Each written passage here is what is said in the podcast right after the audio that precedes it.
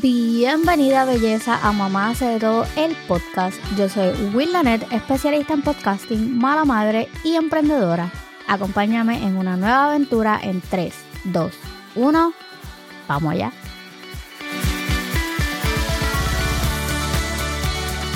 Hola belleza de mi corazón y bienvenida a un nuevo episodio de Mamá hace de todo el podcast. En el episodio de hoy quiero hablarte de algo que creo que nunca sea, nunca había hablado abiertamente, y es la depresión postparto. Esto es un tema que me toca súper de cerca porque lo viví con dos de mis embarazos, pero me dio súper, súper fuerte con el embarazo de Gian. Antes de comenzar, recuerda seguirme en mis redes sociales para que disfrutes de la vida diaria de una mamá que hace de todo. Me consigues en Instagram y TikTok como mamá hace de todo y en Facebook como mamá hace de todo. Punto. También puedes disfrutar de las entrevistas que hemos realizado en este podcast en mi canal de YouTube. Los links te los voy a dejar en las notas del programa. Dicho esto, vamos a lo que vinimos. Como saben, tengo cuatro hijos. Gian es el más pequeño de los cuatro. Este niño me ha enseñado muchísimas cosas, pero más que nada el arte de la paciencia. Gian llegó sin planear, fue una sorpresa súper grande, más que nada porque pasaron muchas cosas. O sea, nos acabábamos de mudar a la Florida, mi esposo acababa de empezar un trabajo nuevo y en lo personal yo no quería más hijos. O sea, Alanis apenas había cumplido un año y aunque mi esposo lo recibió con bombos y platillos, yo pues a mí se me hizo un poquito más cuesta arriba aceptarlo. O sea, yo recuerdo que yo tuve un retraso. Yo siempre fui como que bien puntual en mi, en mi menstruación, en mi regla. Y tenía un retraso, me sentía media rara y whatever. So, recuerdo que nos acababan de entregar nuestro primer apartamento aquí en la Florida. Y dije, ok, me voy a hacer la prueba. Me hice la prueba, recuerdo que mi esposo se estaba bañando. Cuando yo vi el positivo en esa prueba, yo no recuerdo haber llorado con tanto sentimiento como ese día. So yo eh, fui donde mi esposo y le di la prueba porque yo juraba y perjuraba que él iba a compartir ese sentimiento conmigo. Y guess what? No. Él se empezó a reír, él me abrazó, me dijo que muchas gracias. Y yo, yo tenía como que una mezcla de sentimientos en ese momento porque Alani reciente, o sea, nosotros nos enteramos de Gian en marzo y tan reciente como en enero, enero 17, Alanis había cumplido un año. So, no era el momento, o sea, en mi cabeza no era el momento. Desde el momento en que la prueba salió positiva, fue como un sub y baja de emociones bien brutal.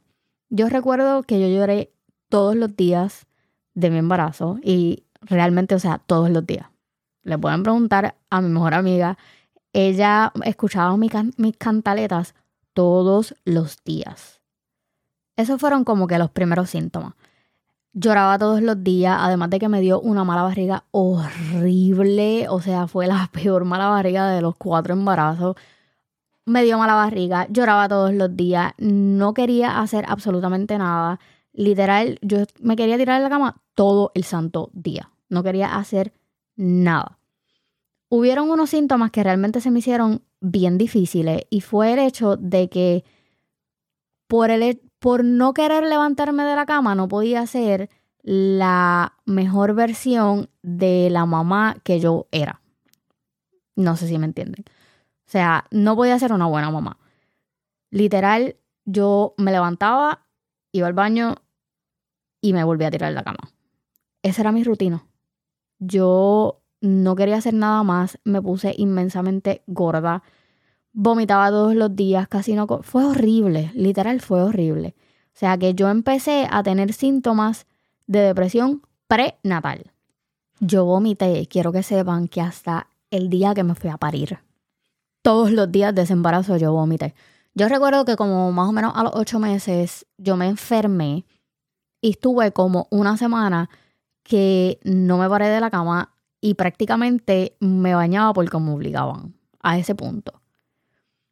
El día que Gian nace, recuerdo que voy al, a la cita, a la, ginecóloga, no, yo me atendí el embarazo de Gian con una partera. Y Antes de eso, quiero, quiero contarles algo, espérate. Les voy a hacer un chiste. Creo que fue la única vez que yo me reí en, en ese embarazo. Eh, ustedes saben que yo tengo Ryan, que es mi nene mayor, tengo dos nenas corridas, que son de mi actual esposo de Luis. Y Gian era el tercer hijo de mi esposo, pero era mi cuarto hijo.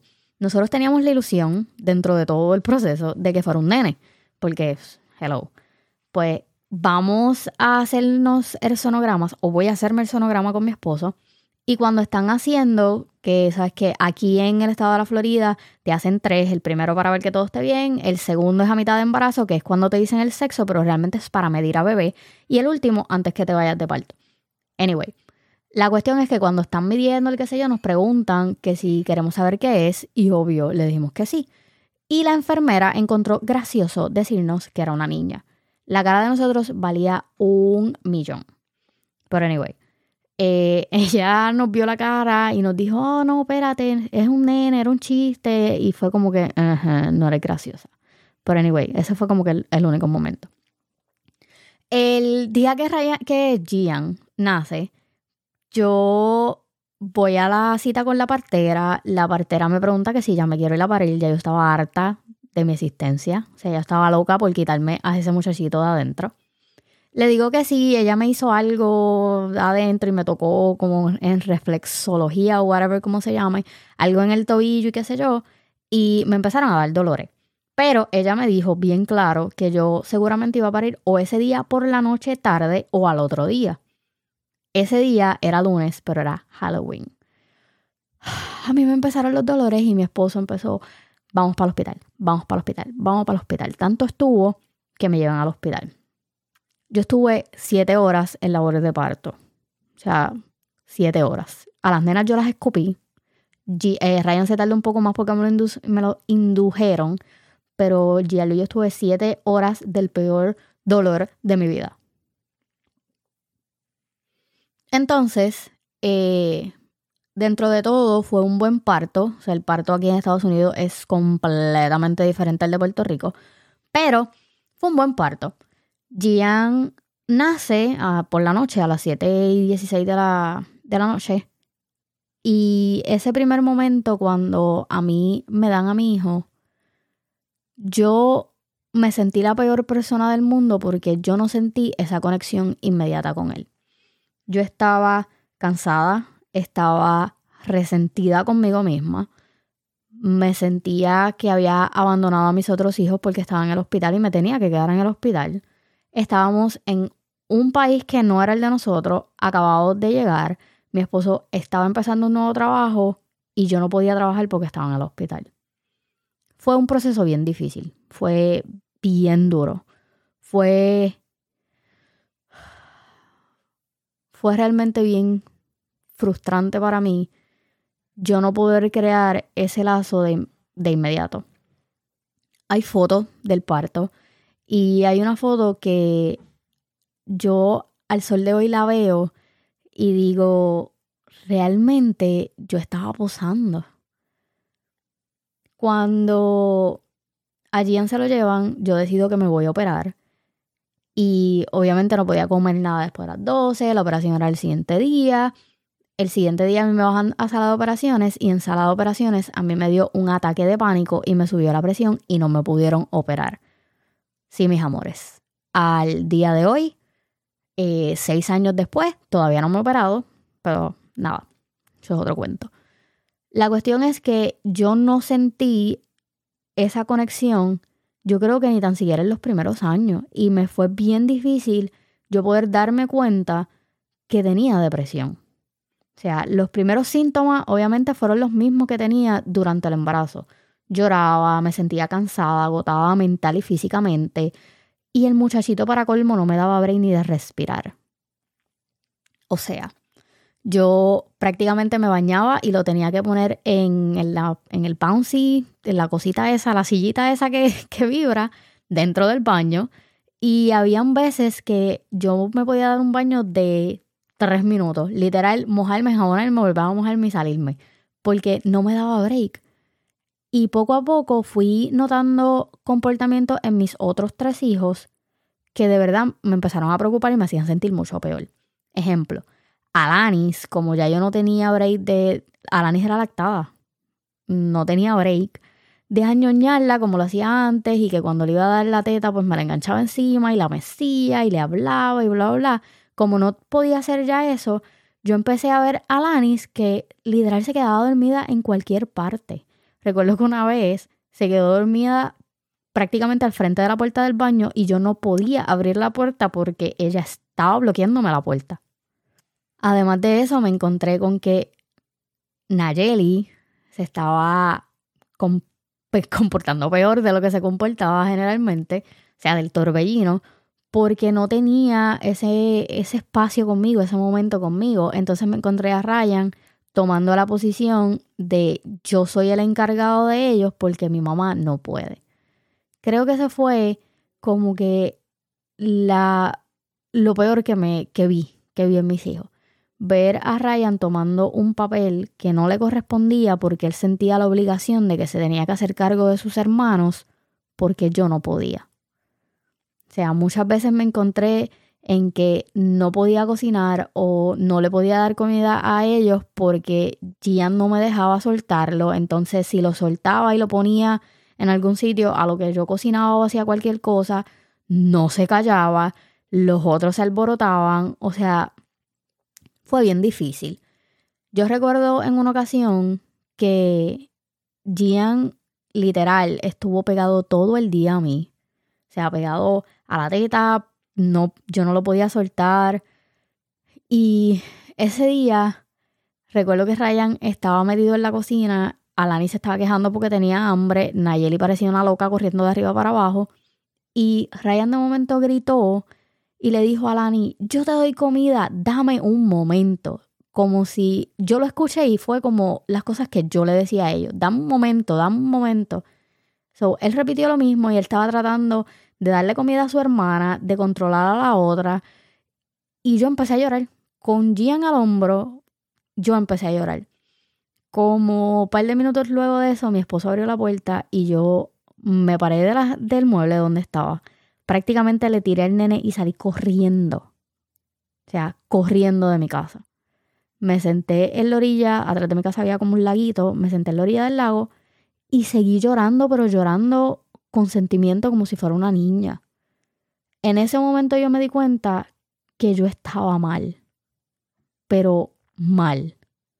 O sea, la depresión postparto no solamente estaba afectando el lazo que yo tenía con mi hijo, también estaba afectando el lazo que tenía con mis otros hijos.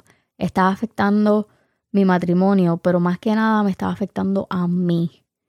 Yo estaba completamente descuidada, yo no comía bien, no hacía ejercicio y como no comía bien y no hacía ejercicio estaba tremendamente gorda, no me arreglaba, literal me ponía los primeros trapos que encontrara porque nada me servía.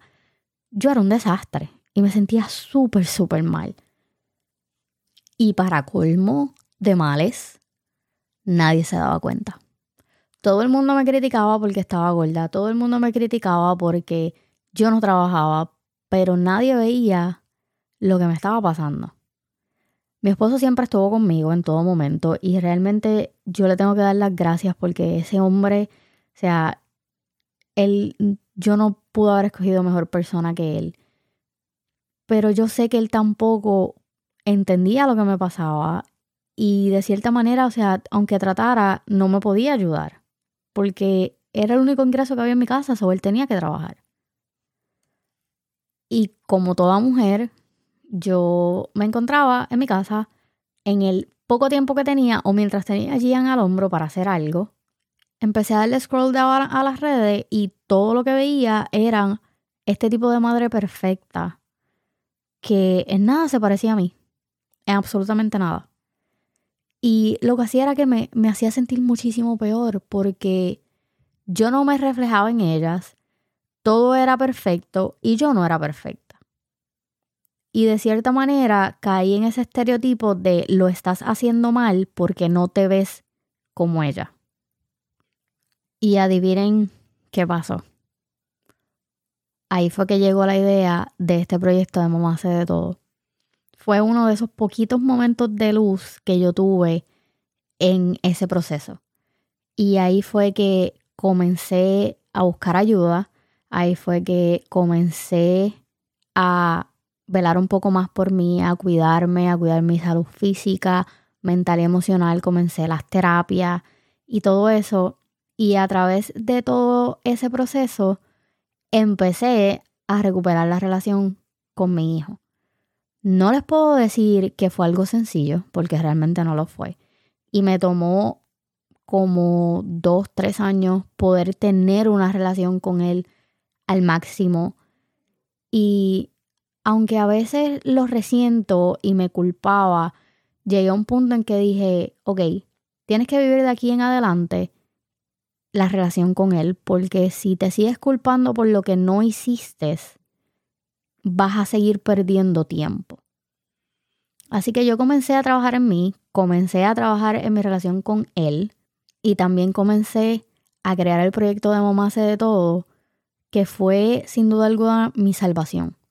O sea, Mamá hace de todo me ayudó a crear una voz, a hablar sin miedo y aunque me toma tiempo porque todavía hay cosas que no comparto porque siento que la sociedad no está preparada para eso lo estoy haciendo poco a poco y me he convertido en la voz de muchas mamás que están allá afuera que no se atreven a hablar de diferentes temas simple y sencillamente porque sienten que las van a juzgar.